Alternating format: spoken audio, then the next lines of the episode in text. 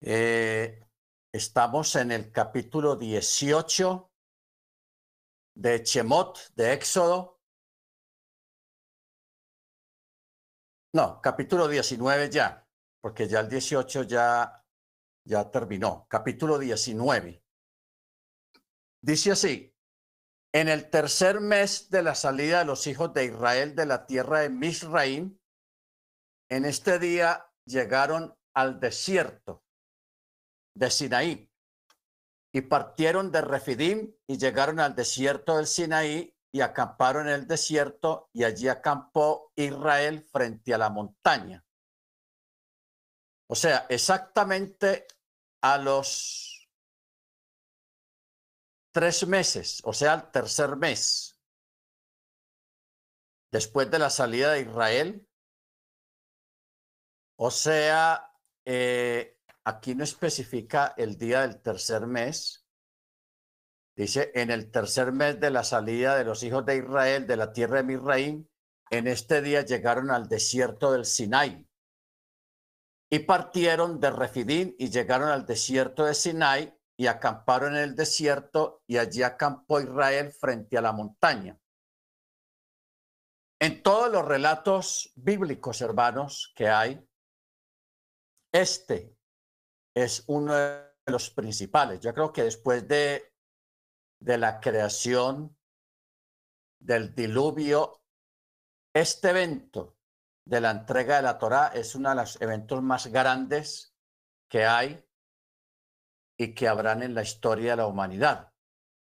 La entrega de la Torá, porque es que la entrega de la Torá significa la entrega del tesoro más grande uno de los tesoros más grandes que el ser humano haya recibido aquí en la tierra. ¿Ok? Entonces, por eso es interesante participar de esta, de esta paracha y por eso este día es tan importante. En el verso 3 dice, y Moche ascendió al Eterno y el Eterno lo llamó desde la montaña para decir, así dirás a la casa de Jacob y expondrás a los hijos de Israel. Ustedes vieron lo que yo le hice a Misraim y que yo los porté sobre las alas de águila y los traje a mí. Y ahora, si escuchan diligentemente mi voz y guardan mi pacto, serán para mí un tesoro de entre todas las naciones, pues mía es toda la tierra. Pero ustedes para mí serán un reino. Ojo con esto. Ustedes para mí serán un reino de ministro. Aquí no habla de un reino de vasallos o de esclavos, sino de ministros. Pueblo K2, pueblo santo. Y estas son las palabras que hablarás a los hijos de Israel. Sea, esta es la primer subida de Moche a la montaña. Después de estas palabras que el Eterno le acaba de decir, él baja de nuevo. Por eso dice en el verso 7, y Moche vino y convocó a los ancianos del pueblo y les presentó todas estas palabras que el Eterno le había encomendado. Y todo el pueblo respondió al unísono y dijeron, todo lo que habló el Eterno haremos. Y Moche trajo de vuelta las palabras del pueblo al Eterno. ¿Ok? Y el Eterno dijo a Moche, he aquí que yo vengo a ti en la espesura de la nube para que el pueblo escuche mientras yo hablo contigo y también crean en ti para siempre. Y Moche relató las palabras del pueblo al Eterno. Vamos a hacer un midrash comentario breve acerca de esta penúltima palabra que hay acá, que es muy interesante. Dice, yo vengo a ti, o sea, Moche, en la espesura de la nube, o sea, en medio de una nube espesa, para que el pueblo escuche mientras yo hablo contigo. Y también para que crean en ti, o sea, en Moche para siempre. esta palabra para que crean en ti, hermanos, es muy interesante porque aún hoy en día, cuatro mil años después de este evento, todavía se habla de la Torá de Moche, la cual recibió del Eterno. O sea, todavía se cree en Moche, no en el sentido de que Moche pueda hacer algo por nosotros o él sea nuestro Salvador, no. Que se crea aún hoy en día que las palabras que Moche recibió de parte del Eterno son veraces. No mienten. ¿Ok? De eso se trata. O sea, el Eterno aquí perpetuó la memoria de Moche a través de los siglos por medio de este acto y por eso hoy en día cuando se habla de la Torá nadie discute ni contradice ni trata de dudar de las palabras que recibió Moche en el Sinaí. A eso es que se refiere cuando dice, y también para que crean en ti para siempre. ¿Ok? Y Moche relató las palabras del, eh, al, del pueblo al Eterno. Y el Eterno dijo a Moche, ve al pueblo y haz que se preparen hoy y mañana y que laven sus vestimentas. Esto en, otras versiones dice que hagan tevilá, porque esto es lo que le está mandando. Hagan tevilá, o sea, purificación, porque dice, porque de aquí a tres días, o sea, al tercer día, el Eterno descenderá, o sea, se manifestará a la vista de todo el pueblo sobre la montaña del Sinaí. ¿Ok? Entonces, esto es interesante, hermanos, y de aquí se infiere también la costumbre de hacer tevilá para las fiestas del Eterno. ¿Ok? O sea, hacer ceremonia de inmersión, que también se le llama purificación. ¿Ok? Entonces, por ejemplo, hay personas o comunidades o algunos sectores del judaísmo que ellos para cada fiesta, son siete fiestas, para cada fiesta hace tevilá. ¿Ok? Para cada fiesta. Otros, al menos como nosotros, hacemos tevilá. El primer tevilá lo hacemos para las fiestas de primavera y luego se hacen las fiestas, eh, el tevilá para las fiestas de invierno o del otoño.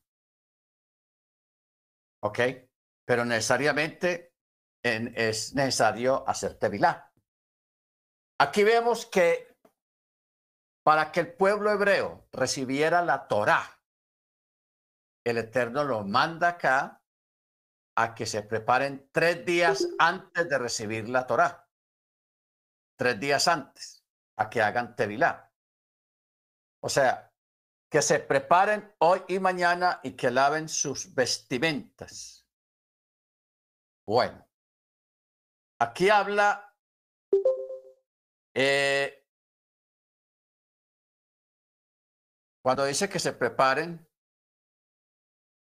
dice, sino que les dijera que debían de prepararse hoy y mañana para estar listos al tercer día. Ahora, el, el prepararse incluía Eh, explícitamente dice que se refiere a separarse de mujer, por lo que por analogía se infiere aquí que tiene un mismo significado. O sea, la palabra nekinim. ¿Ok? Nekinim. Muy bien. Pero está hablando de hacer tevilá. Verso 11 y que estén dispuestos para el tercer día, porque el tercer día el Eterno descenderá a la vista de todo el pueblo sobre la montaña del Sinaí. Les fijará límites alrededor para el pueblo, para decir, guárdense de subir a la montaña o de tocar su bordo. Cualquiera que toque la montaña ciertamente morirá. Ninguna mano lo tocará, pues ciertamente será apedreado o despeñado, ya sea bestia o ser humano, no vivirá.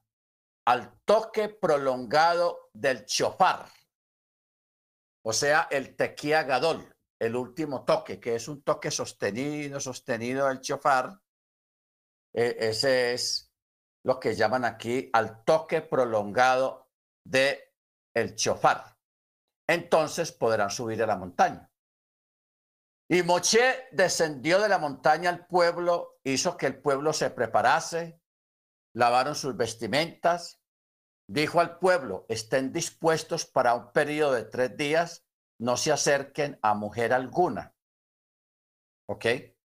No se acerquen a mujer alguna. Ahora,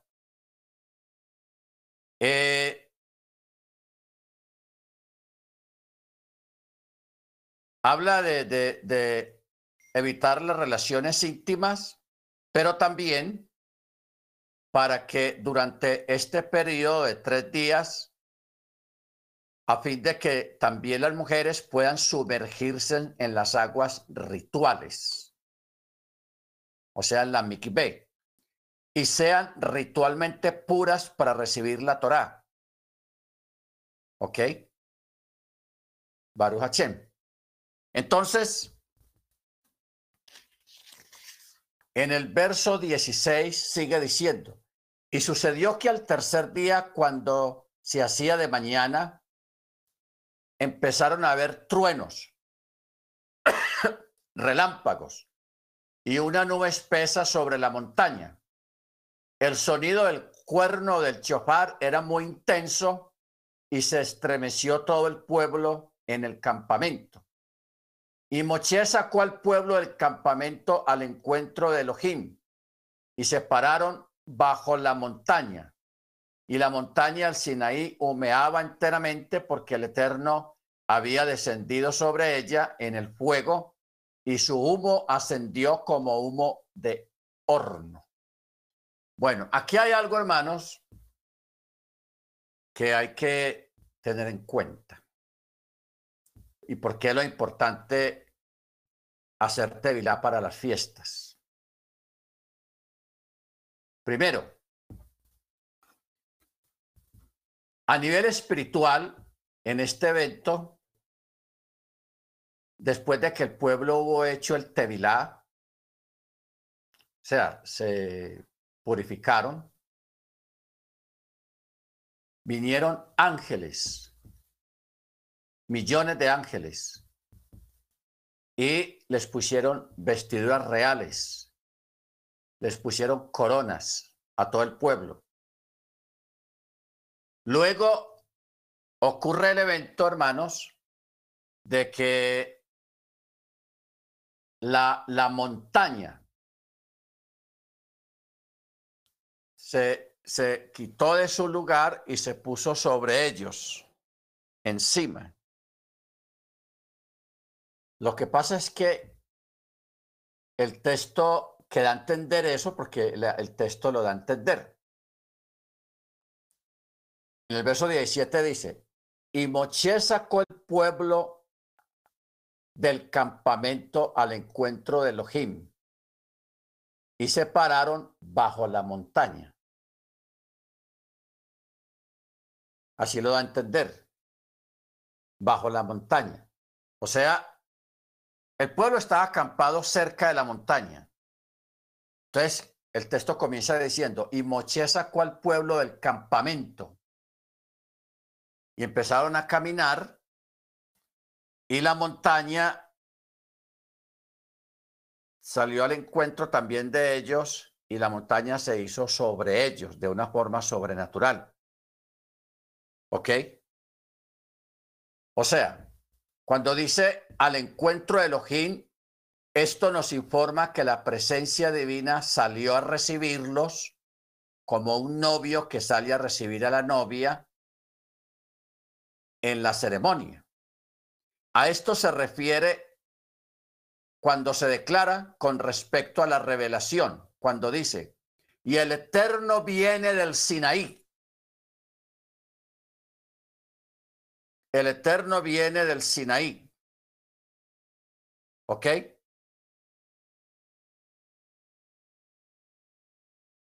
Eh, cuando dice bajo la montaña, según su sentido simple, esta frase significa también o al pie de la montaña, pero también, según una exégesis midrástica, midrásica, esta frase es interpretada también en el sentido de que la montaña fue arrancada de su lugar y fue suspendida sobre los israelitas como un tonel, o sea, encima del pueblo.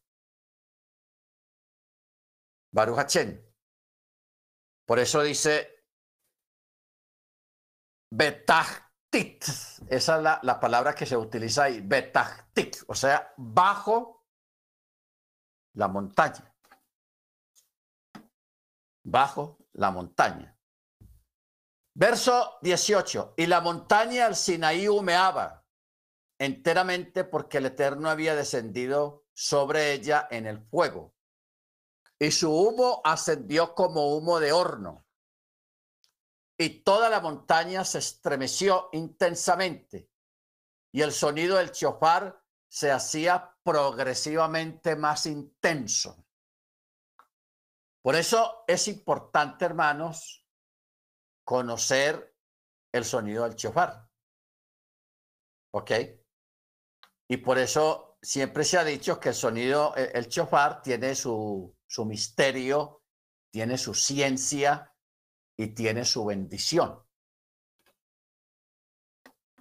Por eso eh, el pueblo, escuchando aquel sonido del chofar tan intenso, que eso entró hasta sus, hasta, hasta, hasta su, su interior, hasta sus fibras. Porque primero estaban aterrados por lo que estaba pasando, por lo que estaban viendo y lo que estaban escuchando. Pero también el pueblo estaba asombrado de escuchar aquel sonido tan intenso, el sonido del chofar, eso taladró sus cuerpos, sus mentes, su interior, hasta entrar hasta su ADN. Por eso hoy en día, eh, ya cuando viene la parte de los chalías, de los apóstoles. Ellos dicen que la venida de Yeshua, cuando Yeshua venga y cuando vaya a operar la resurrección de los justos, de los creyentes, ellos también van a ser resucitados con sonido de chofar. ¿Ok? Van a ser resucitados con sonido del chofar. Eso es lo que van a escuchar. No van a escuchar una voz femenina o una voz masculina, sino que van a escuchar sonido de chofar. ¿Ok? Baruch Por eso el verso 19 dice, y el sonido del corno del chofar se hacía más intenso progresivamente. Y Moche hablaba con Elohim y Elohim le respondía con sonido o con una voz dentro del sonido del chofar. Y el Eterno descendió sobre la montaña del Sinaí, sobre la cima de la montaña. Y el Eterno llamó a Moche a la cima de la montaña y Moche subió.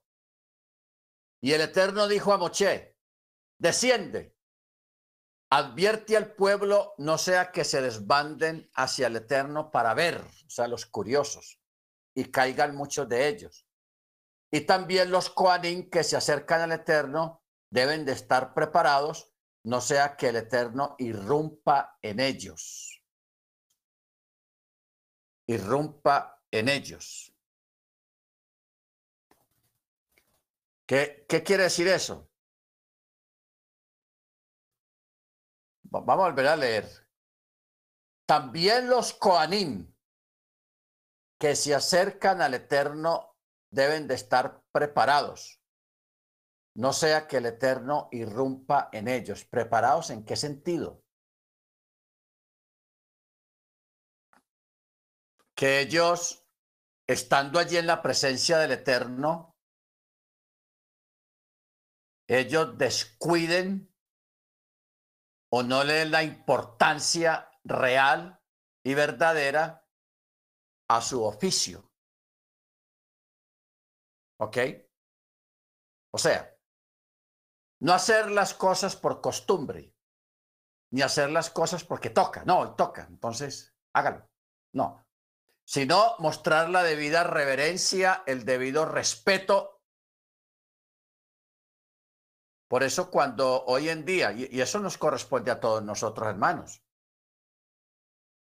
o sea, si usted en un momento dado, en la mañana o en la noche, usted va a recitar el Chema, hágalo con respeto y reverencia como un sacerdote que es. ¿Ok? No hacerlo Chema Israel. Yahweh, nuestro Elohim, esté rascándose por allá y mirando para otro lado. De esa manera no.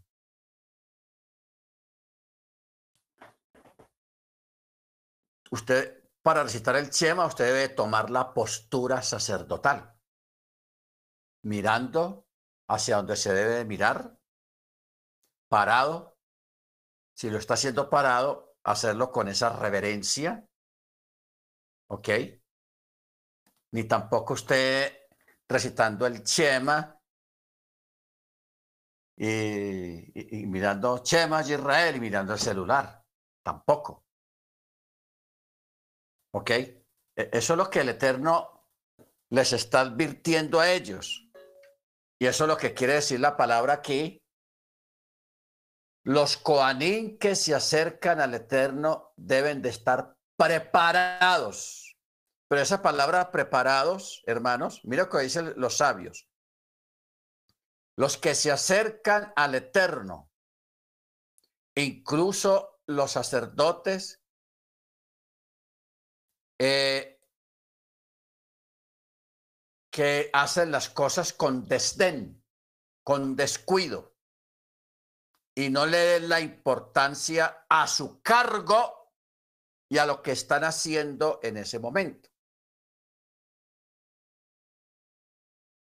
Como también deben de estar preparados para mantenerse en su lugar, en sus puestos y guardar la debida reverencia que se debe tener en la presencia del Eterno.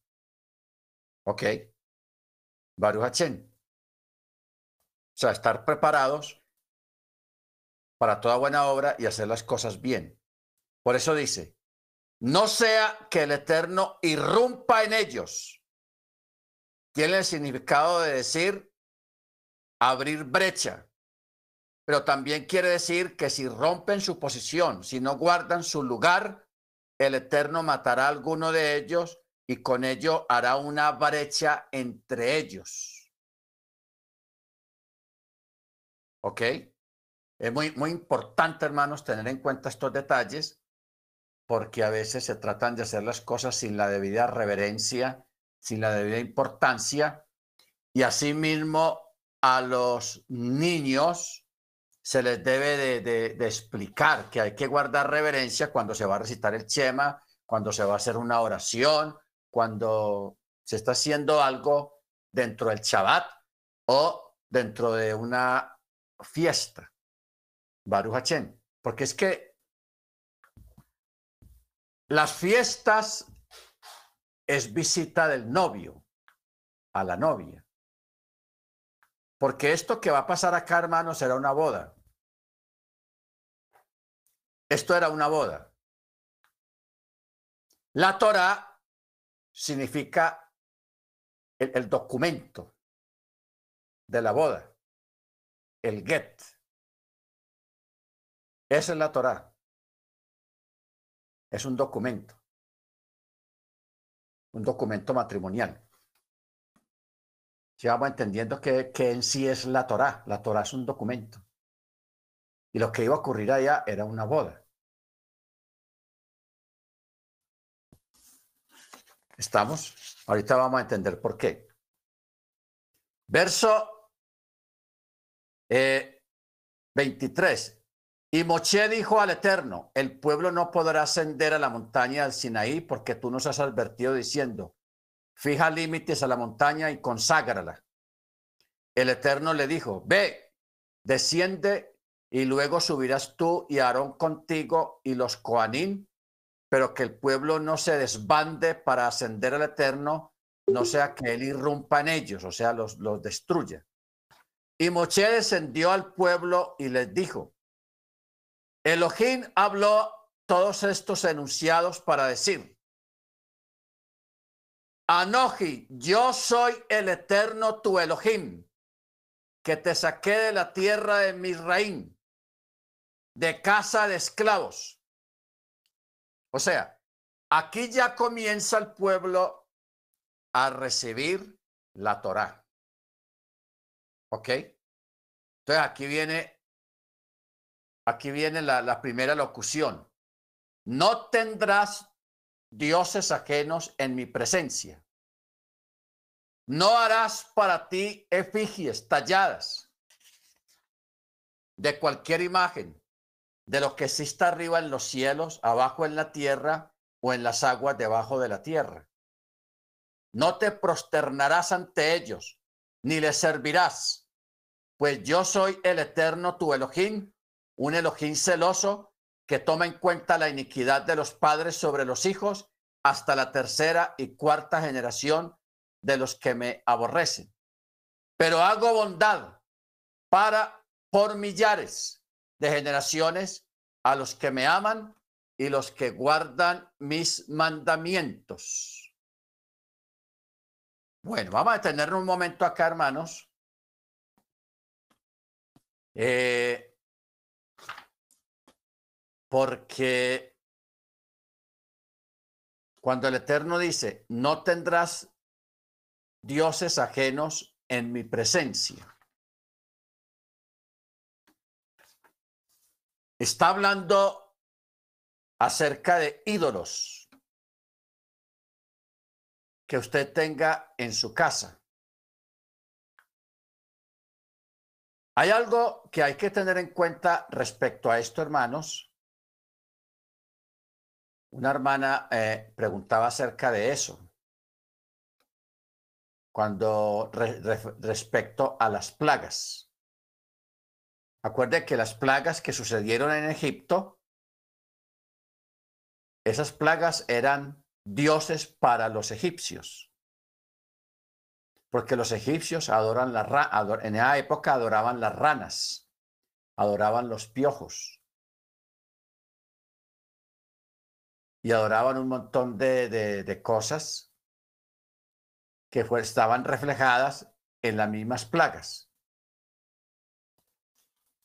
Entonces, por ejemplo, hoy en día aquí en América, estamos hablando desde Canadá hasta, hasta Tierra del Fuego, allá abajo en Argentina, en el Polo Sur,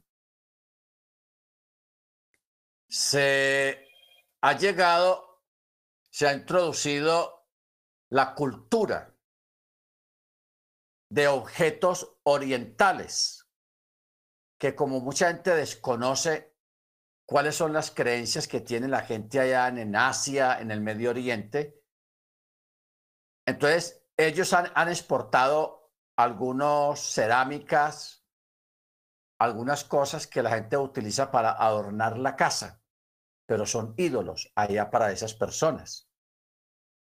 Por ejemplo, las ranas. La rana es un ídolo en algunos países de Asia y era un ídolo en, en Egipto en la antigüedad. Hoy en día los egipcios no adoran las ranas, porque hoy en día los egipcios en su gran mayoría son musulmanes.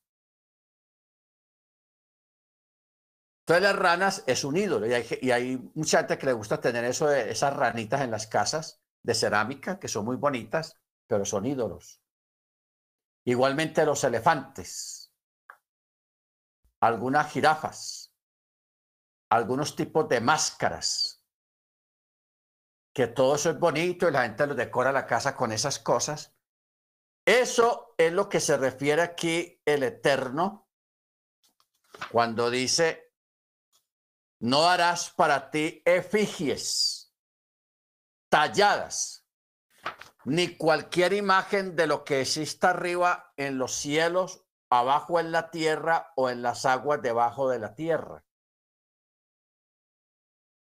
Mire que está hablando de imágenes. Está hablando de imágenes de lo que hay arriba, o sea, ángeles, de lo que haya en la tierra, cualquier tipo de animal, o lo que haya debajo de, la, de las aguas o en las aguas. Peces. Porque ustedes recuerdan que en Nínive adoraban a, a un ídolo que se llama Dagón, que ese ídolo era mitad pez, mitad hombre. ¿Ok? Mitad pez y mitad hombre. O sea que los ninivitas, la gente de Nínive adoraba a, a, los peces. ¿Ok? Adoraba a los peces. Entonces, eso es un ídolo. Baruch entonces, por eso, en, las casas, hermanos, tenemos que hacer una, un cleaners, una, una limpieza para sacar todo ese tipo de, de, cosas que para nosotros nos parecen inocentes, nos parecen bonitas y decorativas, pero esos son ídolos y no deben ni tienen por qué estar en las casas, o al menos en nuestras casas, porque eso es lo que dice el texto.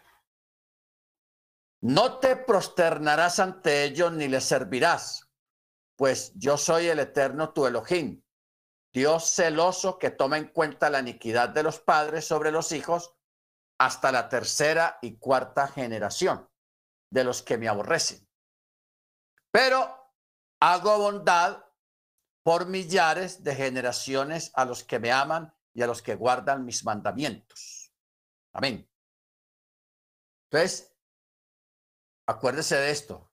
Todos esos muñequitos de animales, de cerámica, de madera, de lo que sea, esas máscaras, eso no debe estar en la casa. ¿Por qué? Porque esos son ídolos. Ídolos. De pronto no sean ídolos para el país suyo, pero es un ídolo para otra gente. Por eso no se deben detener. No, no, no podemos ser como regionalistas. No, es que si no es, si no es ídolo en México o en Colombia o en Estados Unidos, ah, no tiene ningún problema. Yo lo tengo en mi casa, no. Un ídolo es un ídolo donde sea. ¿Ok? Y por eso tenemos que estar muy aparte de la idolatría. Baruch Verso 7. No tomarás el nombre del Eterno tu Elohim en vano, pues el Eterno no absolverá al que jure en su nombre en vano. Cuatro, verso 8. Recuerda el día del Shabbat para santificarlo. Seis días trabajarás y harás toda tu labor, pero el séptimo día es Shabbat. Para el Eterno tu Elohim, no harás ninguna labor, ni tú, ni tu hijo, ni tu hija, ni tu siervo o tu sierva, ni tu ganado o el extranjero que esté en tus portales, porque seis días, en seis días el Eterno hizo los cielos y la tierra, el mar y todo lo que hay en ellos, y descansó el séptimo día. Por eso el Eterno bendijo el día de Shabbat y lo consagró y lo consagró. ¿Ok? Bendito sea el nombre del Eterno. Por eso dice, seis días trabajarás y harás toda tu labor. Esto implica que cuando llegue el Shabbat, te deberá parecer como si toda tu labor ya estuviera hecha, para que no pienses en tu trabajo durante el Shabbat. O sea, para no estar como pensando en el trabajo y que hay que hacer, no. O sea, no solamente se reposa a un nivel físico, sino también se reposa a nivel mental. ¿Ok? Reposo total, físicamente y mentalmente. Baruch Por eso dice, por eso el Eterno bendijo el día del Shabbat y lo consagró. ¿Qué es consagrar un día? Apartarlo para el Eterno. Verso 12. Honra a tu padre y a tu madre para que se prolonguen tus días sobre la tierra que el Eterno tu Elohim te concede. No matarás. Aunque está escrito en la mayoría de las traducciones de esa manera, en el texto original está no asesinarás. Así está en el texto original. No dice matar, sino asesinar. Porque asesinar y matar no es lo mismo. De pronto el resultado es el mismo. Hay, una, hay un fallecido, hay un muerto. Pero hay muertos, hay personas que mueren accidentalmente y hay otros que mueren porque fueron asesinados con alevosía, con planeación. Por ejemplo, eh, en la guerra, los países mandan sus soldados y los, y los soldados se matan unos a otros. El uno dispara para allá el otro dispara para acá y van cayendo de ambos lados eso no es asesinato, eso es matar. Y, el, y en la guerra, pues, está permitido matar, o sea, no está penado, no está penado matar a una persona o un soldado, a un soldado en la guerra, porque para eso son las guerras, y eso es una guerra. Lógicamente, pues las guerras nunca deberían de existir, pero lamentablemente existen y eso es tenaz. Sigue, bueno, no matarás, no cometerás adulterio, no robarás, no darás falso testimonio contra tu compañero, o sea, contra tu prójimo. No codiciarás la casa de tu prójimo, no codiciarás la mujer de tu prójimo, ni su siervo, ni su criada, ni su toro, ni su asno, ni nada que sea de tu prójimo. Y todo el pueblo veía los sonidos, las llamaradas, el sonido del chofar y la montaña humeaba y el pueblo vio y tembló y se paró a lo lejos. Bueno, aquí hay algo curioso, que el texto dice el pueblo veía los sonidos. Usted sabe que el sonido no se ve. Es imposible que se vea el sonido. Pero allí hubo una excepción. El Eterno hizo un milagro y permitió que el sonido, que es imposible de verlo con nuestros ojos literales, se pudo ver el sonido, o sea, el sonido del chofar. Se pudo ver las palabras del chofar. Entonces, ¿qué fue lo que ellos vieron? Lo que el pueblo vio, hermanos, fue las letras. O sea, no solamente escuchaban el sonido del chofar que articulaba frases y palabras, o palabras y frases, sino que ellos vieron las palabras que iban diciendo o escuchando, se veían en el aire se veían en el aire. Esto es un fenómeno, hermanos, que ocurrió porque ustedes saben que ustedes no ven mis palabras, solamente las oyen, pero no las pueden ver. Lo que yo estoy diciendo no se puede ver. ¿Ok? Entonces, ese día ocurrió ese fenómeno. Ocurrió ese fenómeno. Hay una película referente a esto o donde pasó un evento parecido a esto, de que, yo no recuerdo el nombre, pero la, la trama de la película era una familia judía y la niña estudiaba en una escuela y allá en Estados Unidos, en todas las escuelas hacen un concurso de, de letreo de palabras difíciles. O sea, un, un profesor le dicta, le dice a un estudiante, refrigerator. Entonces el niño o la niña tiene que decir cuáles letras van en el orden que es. Eh, la, la, R, la E, la E, la F, así, pero y tiene que ser rápido y, y juego mental.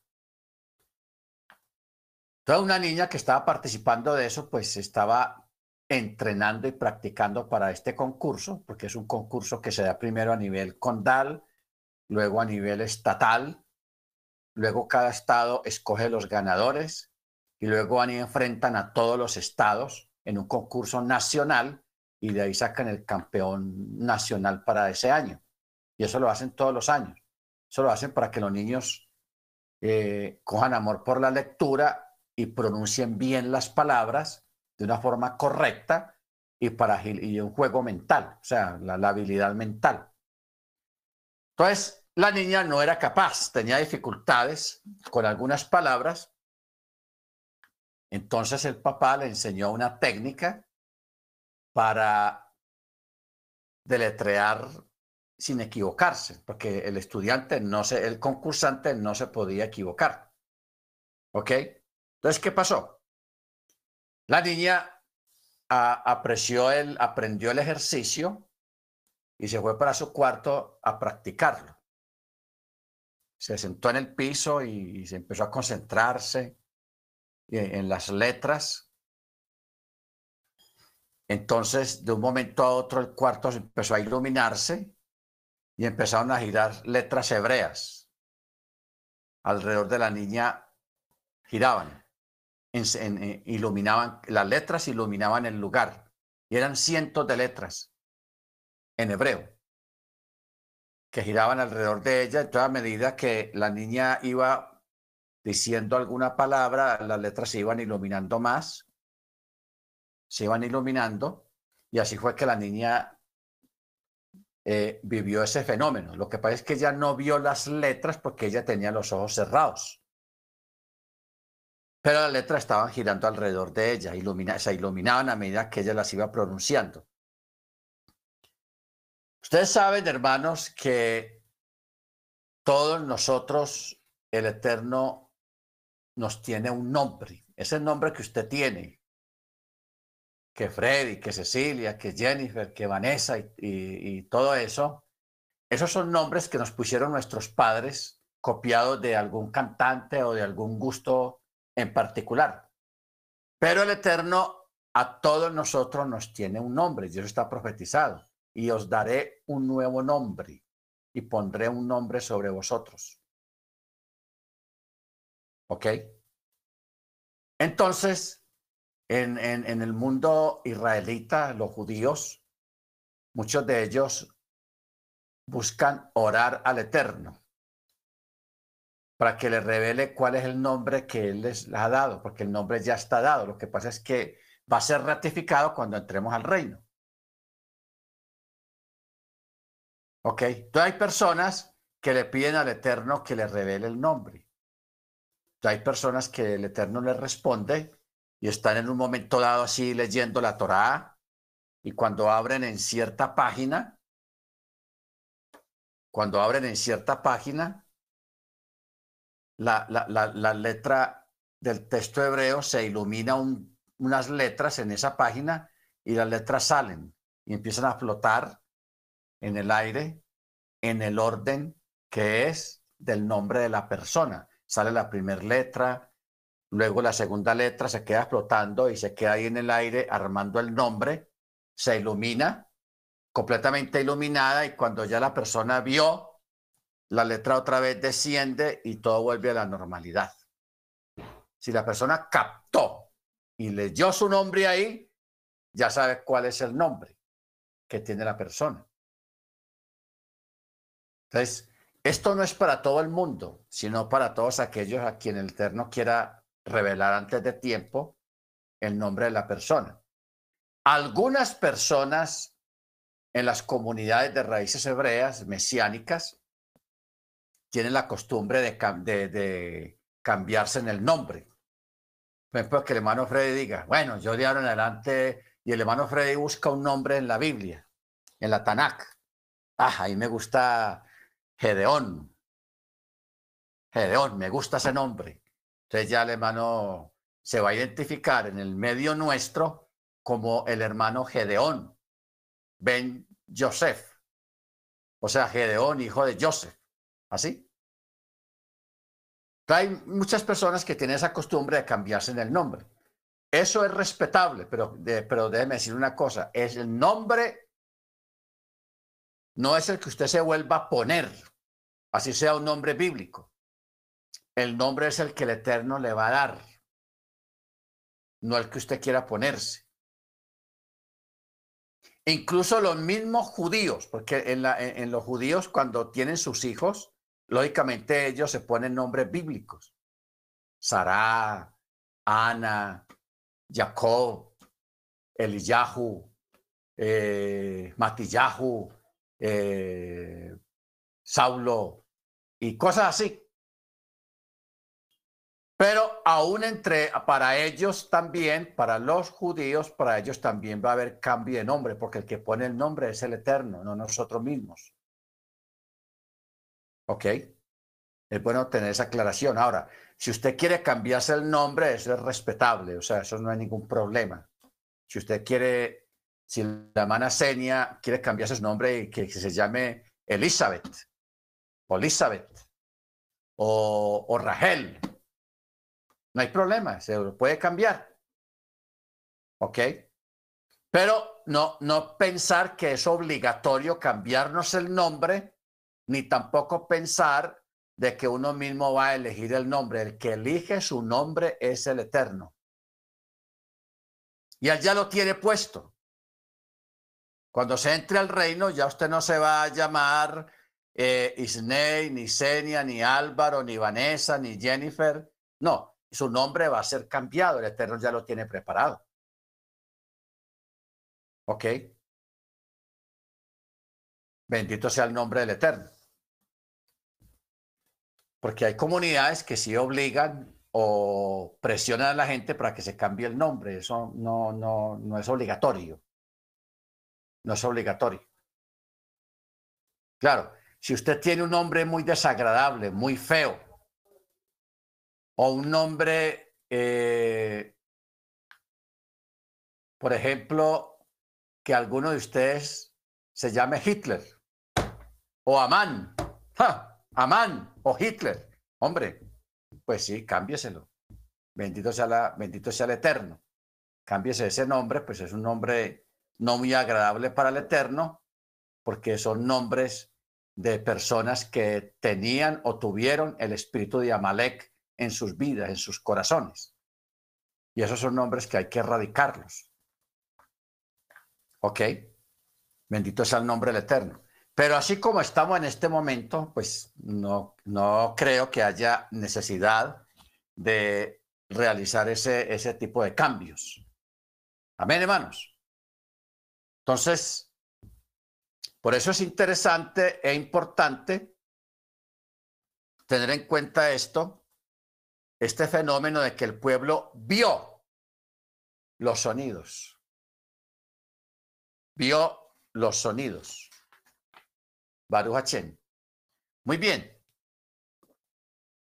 En el verso 16, estamos en el capítulo 20, dice, y dijeron a Moche, o sea, el pueblo dijo a Moche, habla tú con nosotros y escucharemos, pero que el Eterno no hable con nosotros, no sea que muramos. Eso les, dio miedo. Y Moche dijo al pueblo, no teman, pues para elevarlos a ustedes es que el Eterno ha venido y para que el temor a Él esté frente a sus rostros a fin de que no pequen. Bueno, para elevar, levav,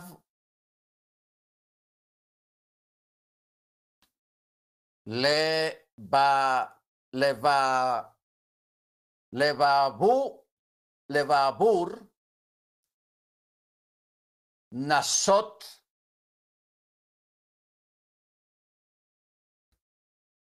e Etehem. ¿Qué es lo que quiere decir la palabra elevar? Como una aliyah. Cuando habla de elevar, hermanos, está hablando de engrandecerlos en el mundo para que la fama de ustedes se difunda entre las naciones del mundo, de que Él mismo se reveló a ustedes en toda su gloria.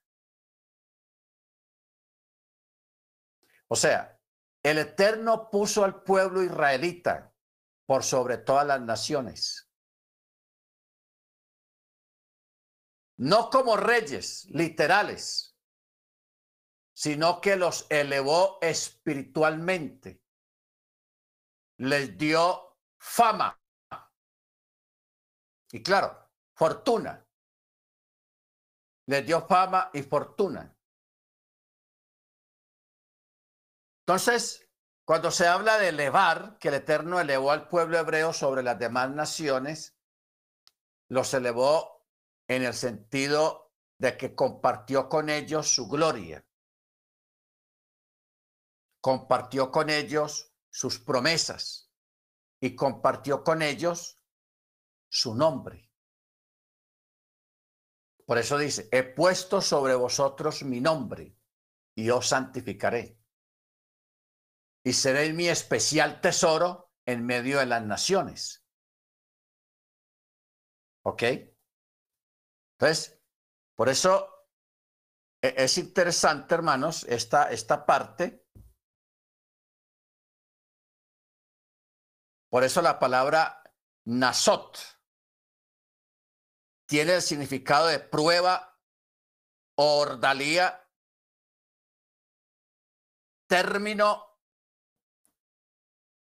que se deriva de una raíz nasá relacionado con el pueblo, con el vocablo nas, que designa algo elevado, algo que está arriba algo que es privilegiado de parte del cielo.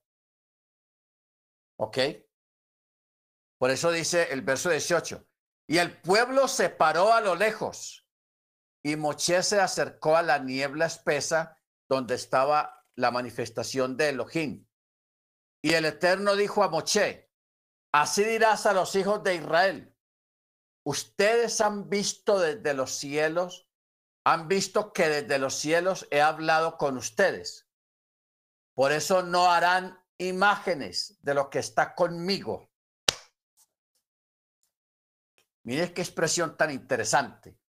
No harán imágenes de lo que está conmigo. ¿Qué se refiere esto a, lo que está conmigo? ¿Qué es lo que está con el Eterno?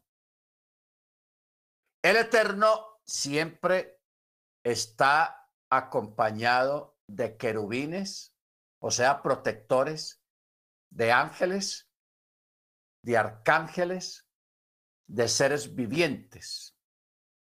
O sea, aquí está hablando de que no hagan representaciones también de los astros, porque también los astros, o sea, los planetas, son llamados los sirvientes o los que sirven al Eterno. ¿Ok? De los, de los que sirven al Eterno. Por eso, eso es lo que quiere decir. No harán imágenes de lo que está conmigo, o sea, los que están a mi alrededor. ¿Entendemos? Ni dioses de plata, ni dioses de oro, no harán para ustedes.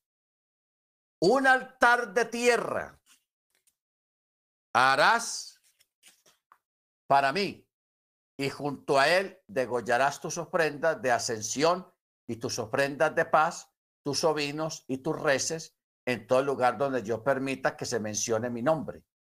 Y vendré a ti y te bendeciré. Y cuando hagas para mí un altar de piedra, no lo construirás de cantería, o sea, cortado, de piedra cortada. No sea que esgrimas tu espada sobre él y lo profanes. No ascenderás en gradas a mi altar para que no se descubra tu desnudez sobre él. ¿Por qué? Porque el altar es sagrado. El altar es sagrado. Baruch Hachem. Entonces vamos a concentrarnos acá en esta palabra. No esgrimas tu espada sobre él y lo profanes. O sea, no se puede hacer un altar o no se podía hacer un altar con piedra cortada, sino que las piedras tenían que ser piedras naturales, que no hayan sido golpeadas por un cincel o por otro hierro forjado un instrumento de hierro forjado, no se puede. Tenía que ser una piedra natural. Que vea, aquella piedra está muy grande, que tomarle un pedazo para hacer el altar, no se podía. Y esto, hermanos, tiene su misterio, porque el texto termina diciendo, no profanarás con espada la piedra o el altar. Porque, hermanos,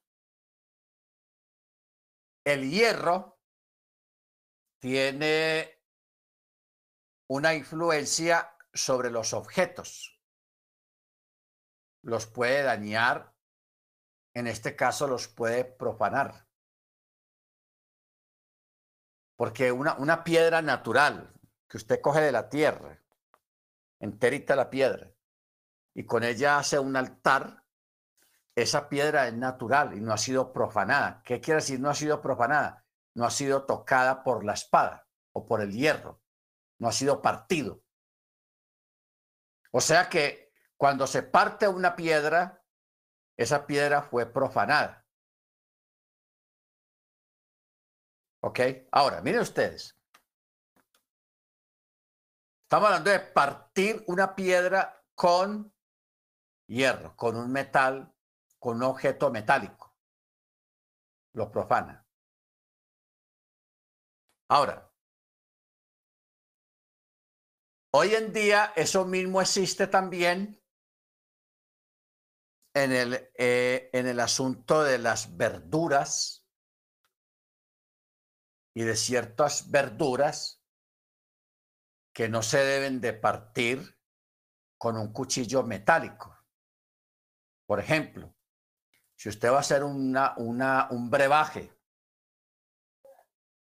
va a ser un brebaje de con ajo, cebolla de huevo, eh,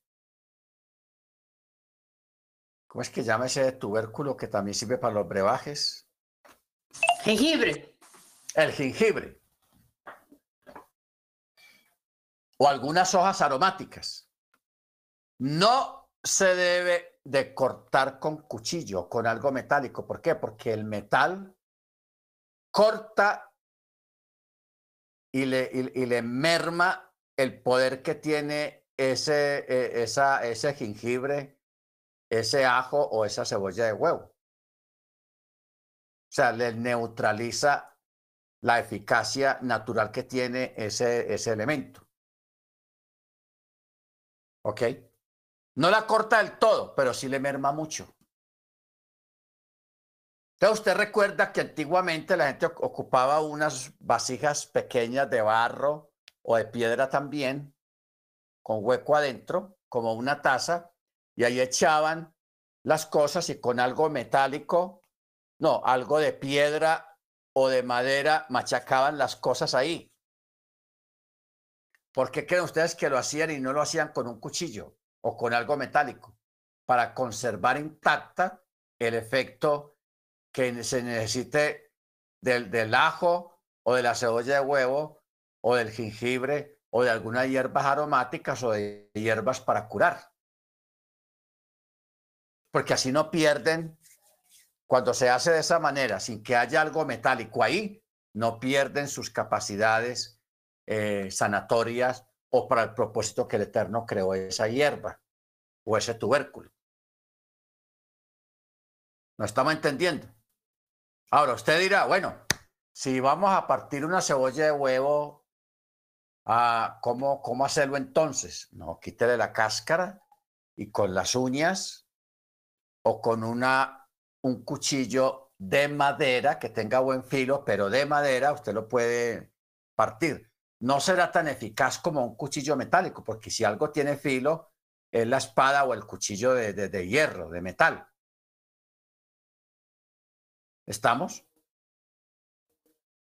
¿Por qué? Porque el metal, hermanos, tiene una propiedad que el metal hace que pierda eficacia o le corta la eficacia a una planta o a un tubérculo o a unas hojas o a unas flores, les corta el, el propósito para lo cual el Eterno los creó. Entonces, muchas veces hemos cometido el error de estar cortando el, el ajo con un cuchillo, ta, ta, ta, ta, ta, ta, la cebolla de huevo, el, el, el, el jengibre también y algunas hierbas o hojas.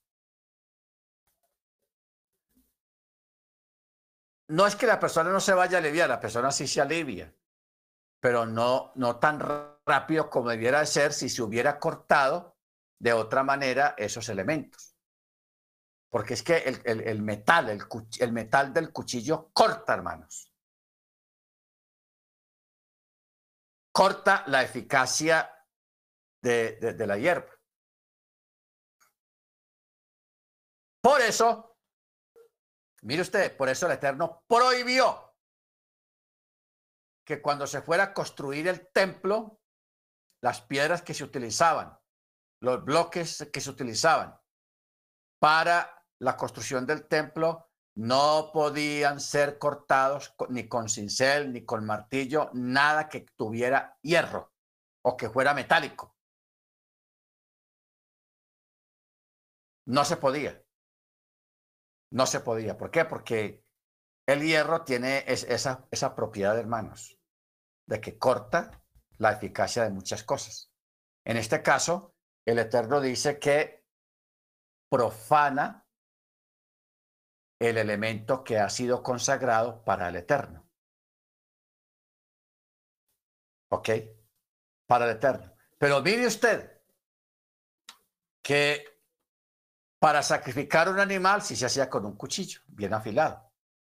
Hacer el corte del animal y, poderle extraer la sangre. Porque hay que sacarle la sangre de alguna manera. Por eso el Eterno, cuando mandó construir el, tabernáculo o el templo, que había unos bloques grandes y bien cortados, el Eterno, pues cortar una roca con madera no alcanza. Con un cuchillo de madera no da, porque la roca es muy fuerte. Pero el que da el mandamiento da la forma de guardar el mandamiento. Para eso el Eterno creó el chamir. Creó el chamir. El chamir fue un animal chamir. Fue una, una especie de gusano que existió en esa época cuando se iba a construir el templo. Y, ese, y de ese gusano salía un rayo, hoy en día lo llamaríamos un rayo láser, muy poderoso, más de mil voltios de fuerza en el rayo. Entonces, con ese rayo era que cortaban los bloques de la peña. Bien cortados, porque eso cortaba como mantequilla. Unos cortes perfectos. Por eso esos bloques, eh, allá en el muro de los lamentos, usted va a ver que esos bloques están tan bien cortados, hermanos, que no entra, no entra una hoja de papel. No entra y una hoja de papel es delgada. Pero están tan bien cortados, tan bien unidos, que una hoja de papel no entraba, hermanos. Así era tan perfecto esos cortes que hacían este, este animal que se llama el chamir. El chamir. Ya cuando el templo quedó terminado, que ya no había que cortar más, el animal se murió. Desapareció. Hay dos animales, hermanos, que estuvieron desaparecidos durante todos estos siglos o que están desaparecidos. Uno fue el molusco, de donde se extraía el, tinte azul para los tzitzit. Porque el Eterno creó ese molusco y a, ese molusco lo machacaban y salía un tinte azul de, de, él. Con ese tinte azul era que tenían los hilos azules o, los tenían los hilos blancos para que se volvieran azules. Y de ahí se hacían los tzitzit porque los sí son blancos y azules. ¿Ok? Entonces, el otro animal que desapareció fue el chamir. El chamir no volvió a aparecer. Otro animal que está perdido es el, ah, se me fue el nombre, el tejón. En hebreo se llama tejón, que era el, el unicornio. El unicornio sí asistió en la época de la tienda en el desierto, donde se cubría la parte de arriba con pieles de animales. Y una de las pieles más apetecidas, y que para eso el Eterno creó el unicornio por su piel, era este animal, porque la piel del unicornio era de colores. Era de colores. Una piel espectacular. Y esa piel se, se, mataban, se sacrificaban bastantes unicornios, cortaban las pieles en, en, cuadros y se entrelazaban, se amarraban entre sí, se cosían y esa piel formaba parte del techo del tabernáculo en el desierto, del techo, con la piel del unicornio. Ya cuando se construyó el templo, que ya no había necesidad de, de, estas pieles, el unicornio también desapareció del mapa. No volvió a existir. No volvió a existir. Entonces, hoy en día, ahora, usted ve que la, vaca roja que existió en la época de los sacrificios desapareció después de la destrucción del segundo templo. Hasta hace poco, hace unos 18 años, apareció la primera vaca roja y apareció en Estados Unidos los, israelitas, los judíos allá en Israel, cuando se dieron cuenta de eso, fueron donde el finquero, el dueño de ese ganado, y le compraron, porque primero nació una y luego nacieron otras más, machos y hembras, y les dieron un dineral a ese señor por esas vacas y se las llevaron para Israel para criarlas allá y cuidarlas. ¿Por qué? Porque apareció la vaca roja otra vez. Y eso es un buen indicio, un buen indicio de que estamos en los tiempos finales. De un momento a otro también aparecerá el molusco ese que se, que se cogía del mar, se cogía del mar para los tzitzit, para darle el tono azul a los tzitzit. Y de pronto, ¿qué sabemos?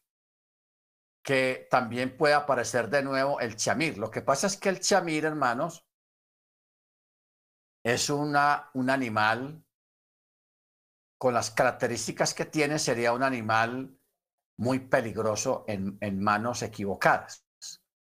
Sería un arma de destrucción masiva hoy en día. Así se les llamaría, arma de destrucción masiva. ¿Por qué? Porque si el chamir con el rayo, que lo apretaban con el rayo, y cortaban las peñas, las piedras como mantequilla. Dígame usted que usen eso para matar gente, los corta por la mitad o así, a donde caiga el rayo, parte todo, porque si es capaz de partir una roca, una peña, ¿qué no puede partir el cuerpo, hermano? Un cuerpo humano también lo parte en pedacitos, así, con el rayo, un rayo láser de más de mil, dos mil, tres mil voltios de, fuerza, de poder, eso Si corta la peña, lo demás lo corta más fácil también. ¿Ok? Entonces,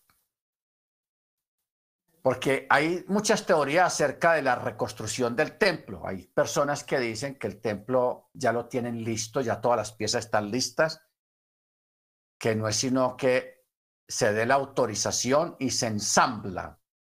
O sea, el templo nuevo va a ser ensamblado, porque la profecía dice que cuando se vaya a reconstruir el templo, se va a reconstruir en momentos angustiosos donde no se puede hacer bulla. Entonces, para construir un edificio o un local a nivel de ensamble, pues no, no va a haber ruido de martillo ni de maquinaria pesada, porque va a ser ensamblado, una pieza sobre la otra, como, como armando un castillo de naipes o cosas así, de piezas. Va a ser ensamblado. Porque la profecía dice, no se oirá ruido de martillo cuando se reconstruya el sagrado Beit Hamikdash, el templo. ¿Por qué no puede haber ruido de martillo? Para que no haga ruido, porque va a ser en tiempo peligroso. No hagan ruido en silencio. Y ármenlo todo, pero en silencio, que no se escuche ruido de martillo, ni de cincel, ni de maquinaria. ¿Ok? Porque la reconstrucción no va a ser ahí, no, vamos a reconstruir el templo. No, va a ser en, unos tiempos, en un momento de angustia, de mucho peligro. Baruch bendito sea su nombre. Entonces, por eso dice, en el verso, dice 21, Junto a él degollarás tus ofrendas de ascensión y tus ofrendas de paz, tus ovinos y tus reces. En todo lugar donde yo permita que se mencione mi nombre, vendré a ti y te bendeciré. Cuando hagas para mí un altar de piedras, no lo construirás de, de una cantera, no sea que esgrimas tu espada sobre él y lo profanes el altar. Tiene que ser piedra natural. Una piedra aquí, la recoge, la pone, coja otra piedra y la mira bien que no, no, se le haya ido un pedazo, no le hayan, no esté rota. No, la piedra perfecta. Perfecta no en tamaño o en textura, sino perfecta en que no esté quebrada. Piedras quebradas no se podían, sino piedras enteras para construir un altar. Ok, mire usted estos detalles cómo son de interesantes respecto a la forma de, construir el altar, el material para construir el templo y cómo el hierro o los cuchillos de hierro alteran y le quitan la esencia a las hierbas para lo cual fueron creadas, o sea, le, le restan la intensidad. Porque ustedes saben que lo que es el ajo, cebolla de huevo, el limón, el jengibre, hasta la cúrcuma. Son elementos naturales, hermanos, que son de gran beneficio para el cuerpo. Son de mucho beneficio para el cuerpo. ¿Ok? Siempre de vez en cuando. Usted puede tomarse una, una, una, bebida de, de, estos tres elementos. Cuatro. Limón, jengibre, ajo y cebolla de huevo. los mezcla, no los licúe y bregue a, a, pisarlos. No lo vuelva a licuar ni a partir con el cuchillo, sino hágalo de una forma natural. Y usted va a ver lo beneficioso que son estos tres, cuatro elementos. O también mezclarlos, no todos, lo que es la cúrcuma con limón. También, que eso es muy saludable y eso te mantiene bien en forma y, y saca muchas enfermedades del cuerpo, estos tres elementos. Bendito sea el nombre del Eterno. Muy bien. Eh, la Torah, hermanos, está relacionada con la fiesta de Chabuot, porque la fiesta de Chabuot es la conmemoración de la entrega de la Torah. O sea, la fiesta de Pentecostés. Es una conmemoración de la entrega de la Torah. Esto de entrega de la Torah, hermanos, el Éxodo 20, es uno de los eventos más importantes que ha vivido el ser humano a través de la historia. Porque, como decíamos ahora, la, la Torah, el documento este de la Torah, es la Ketubá, porque lo que iba a pasar allí era una ceremonia de matrimonio, una boda, hermanos. Una cosa era literalmente lo que había allí, al frente de una montaña, habían por ahí un millón y medio o un millón doscientas mil personas. Todos estaban allí juntos. Hombres, mujeres, ancianos, niños, todos estaban allí para participar de esa ceremonia, porque eso era una ceremonia. Y la Torah, el documento de la Torah, era la que va, el compromiso. El Eterno se compromete. Yo te bendeciré, te bendeciré, y el pueblo se compromete. Yo haré. Por eso la va hoy en día está perpetuada, el documento de la va está perpetuada en las ceremonias de matrimonio en una ceremonia de matrimonio tiene que haber una ketubá, donde el, el varón, el esposo se compromete, yo me comprometo a esto, a esto, a esto, a esto, y la mujer también se compromete, yo también me comprometo a esto, a esto, a esto, a esto, a esto, a esto. ¿Ok? Y la ketubá tiene que ser leída durante la ceremonia. Luego de que es leída por el moreo por el hasán, entonces ya los dos firman y aceptan el compromiso. Por eso es que el pueblo le decía a Moche, nosotros oiremos y haremos lo que el Eterno nos mande. O sea, eso es como firmar el documento. ¿Ok? Lo que, lo que pasó, hermano, fue que la novia la embarró. La novia la embarró en plena fiesta en plena reunión, ya ustedes saben lo que pasó.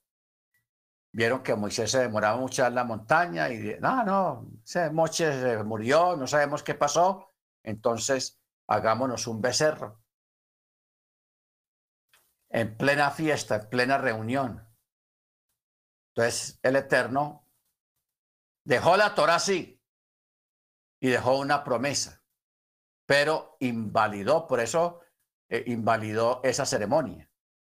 Por eso usted ve que el Eterno a través de los profetas, a través de Ezequiel, a través de Isaías, el Eterno llama a Israel la adúltera, porque tú me abandonaste, porque tú me dejaste, por, en fin, la, la reprende, pero la trata como adúltera a todo el pueblo hebreo, de adulterio. Ok, entonces, viene usted aquí, hermanos, un misterio. ¿Qué es lo que pasó?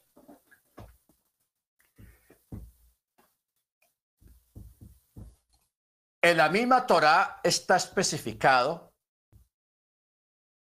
de que la, la, la, mujer adúltera tenía que ser lapidada o castigada y desechada. Entonces, en este caso, pues está hablando de todo Israel. Pero también hay un mandamiento, hay un misbot en la Torá donde habla de que el marido no podía volver con su esposa que lo, lo había traicionado. No podía volver. Estaba prohibido la Torá. No podía volver porque había, eso tiene una palabra eh, Algo así como mancilló el lecho, algo parecido. Entonces, ¿qué pasa?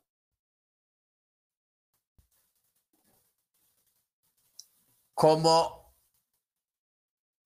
el Eterno, que es el novio, no podía volver con Israel por ese adulterio, pero ¿qué pasó? El Eterno ama a Israel. Ama, ama, ama a, a esa novia y está dispuesto a perdonarla. Entonces, él creó el plan, porque como el Eterno mismo no podía quebrantar su propia ley que él dio, entonces, ¿qué hizo él? Creó la figura del hijo, no que él tuvo un hijo, creó la figura del hijo. Por eso dice Juan 3:16 porque de tal manera amó Elohim a Israel. El texto dice que al mundo, pero eso no es así. Amó a Israel que dio a su Hijo unigénito para que todo aquel que en él cree no se pierda, mas tenga vida eterna. Por eso él creó la figura del Hijo de Dios, que es el mismo. El verbo se hizo carne. Entonces viene Yeshua humanamente, muere. Mire usted, eso, esto es muy tenaz. Muere Yeshua. Al morir Yeshua, que es el esposo, la mujer queda libre de, del texto. No se casará porque mancilló el lecho. Pero ¿cuál es el detalle? Que Yeshua resucita. O sea, cumplió la Torah, el mismo Eterno cumplió la misma Torah a través de ese proceso de que Yeshua venga y muera. Y automáticamente al morir Yeshua, queda libre de esa ley y se puede volver a casar.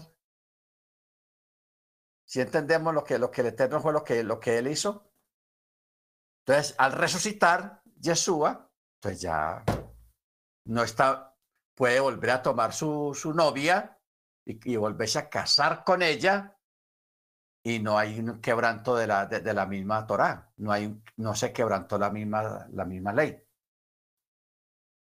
Eso es increíble, hermano. O sea, uno, si, si Yeshua no hubiera venido y no hubiera muerto, sino que se hubiera casado así en vida, estando vivo, antes de, lo del madero, eso hubiera sido un quebrantamiento de la Torá. Ok, hubiera quebrantado la Torá, violación a la Torá. Pero el proceso de, de morir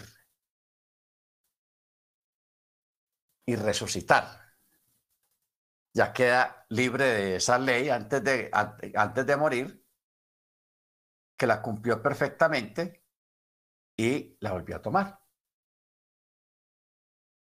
Entonces, por eso hay uno de los profetas que el Eterno habla por medio del profeta acerca de la repudiada.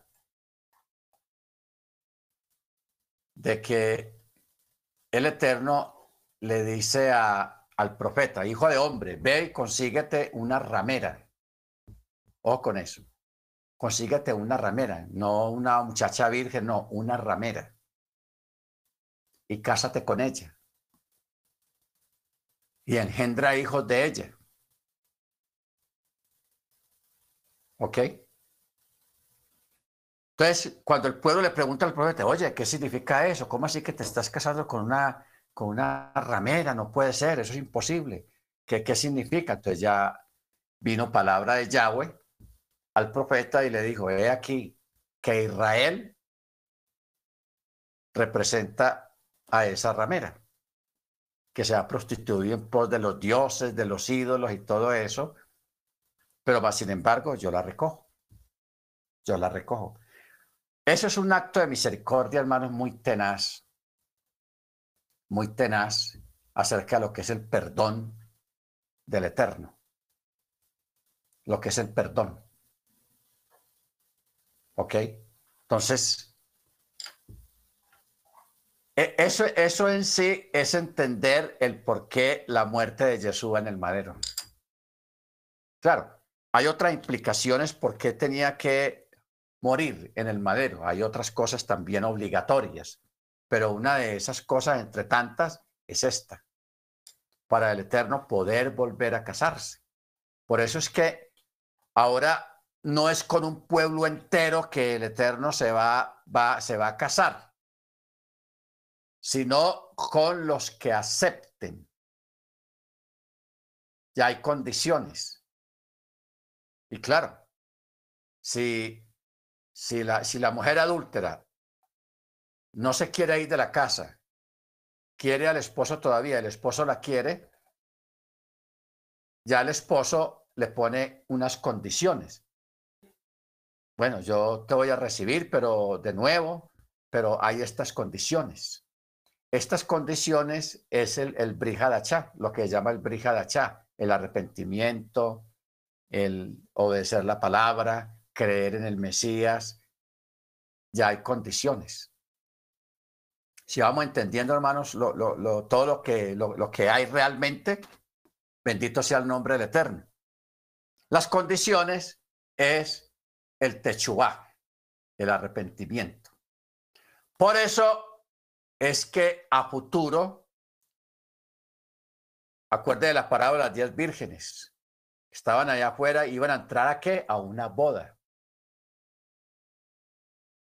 Por eso es, todos estamos invitados a las bodas del Cordero.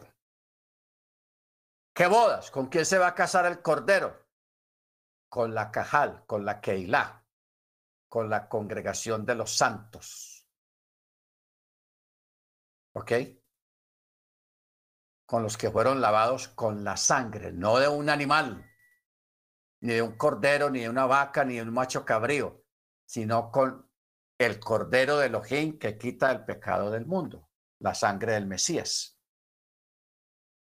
Esos son los que van a participar de esa boda, la gran cena, las bodas del cordero. ¿Se da cuenta? Todo comenzó con una boda aquí en el Sinaí, porque eso era una ceremonia de boda. Y esa boda sí se va a realizar a la final. Amén. Pero ya no con un pueblo en conjunto, sin discreción, sino solamente con los miembros de ese pueblo que se atengan a la fe en Yeshua y la obediencia al mandamiento. Amén. La entrar al reino o la salvación no es universal, eso no es para todo el mundo. Esto no es universal. Por eso si su primo, su prima, su tía, su mamá, su papá, su hermano, su abuelo, su abuela, su amigo, su pana, eh, su, su, su chaval, no quiere, no entiende, no quiere venir a la Torah, no se preocupe. Esa persona de pronto no va a ser. Porque esto no es para todo el mundo sino para aquellos a quien el Señor quiera. Amén. Bueno, vamos a parar acá, hermanos. Vamos a prepararnos para el cierre. Mano Maicon. Está el hermano Maicon.